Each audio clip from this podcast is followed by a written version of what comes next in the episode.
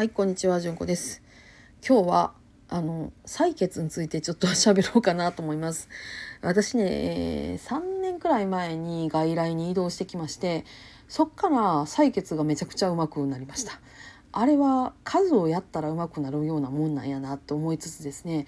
えーちょっとね、医療機器の進歩もすごい感じた分野だったりとかするんですよ。私が新人になりたての頃ってね硬い注射器にまっすぐの長い針がついてたプスッと刺してその注射器で取ってたやと思うんですよ。であの入れる順番があったりとかねそこに試薬入れてきっちりこう測って入れて血沈って言ってあの血の沈む速度をこう測定するやつもやったこともありますしみたいな感じでなんかいろいろあったなと思いながら今ってあのホルダーみたいなとこにね、えースピッツって言うんですけどあの採血用のちっちゃい試験管あれパチンとはきはめ込んだらそこにチューって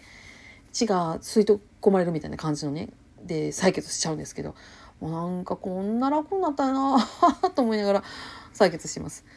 いやーあのねちっちゃいそういうあのデバイス一つとっても本当に変わってきてるな医療ってめちゃめちゃ進歩し進歩してんなっていうのを感じてたりとかします。そんなような話でした。もうねアラウンド50ともなれば新人時代と比べるとですねあのいっぱい変わってることがありますので日々勉強しとかないと本当に追いつかないこれが医療の世界だと本当にしみじみ感じています。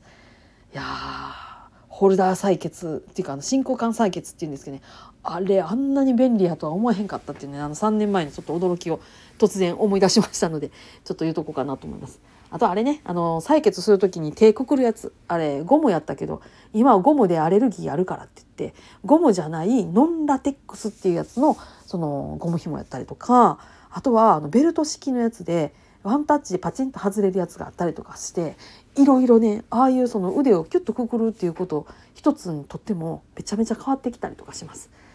ねガラスシリンジをさ業務終わりに恐る恐る洗ってた頃が懐かしいよ。ほんとね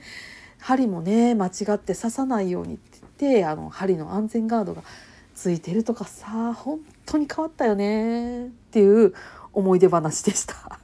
こんな思い出話が刺さる人いたら私のお友達です。はい、今日もヨタ話お聞きくださいましてありがとうございました。皆さん今日もどうぞ安穏な一日をお過ごしください。それではまたごきげんよう。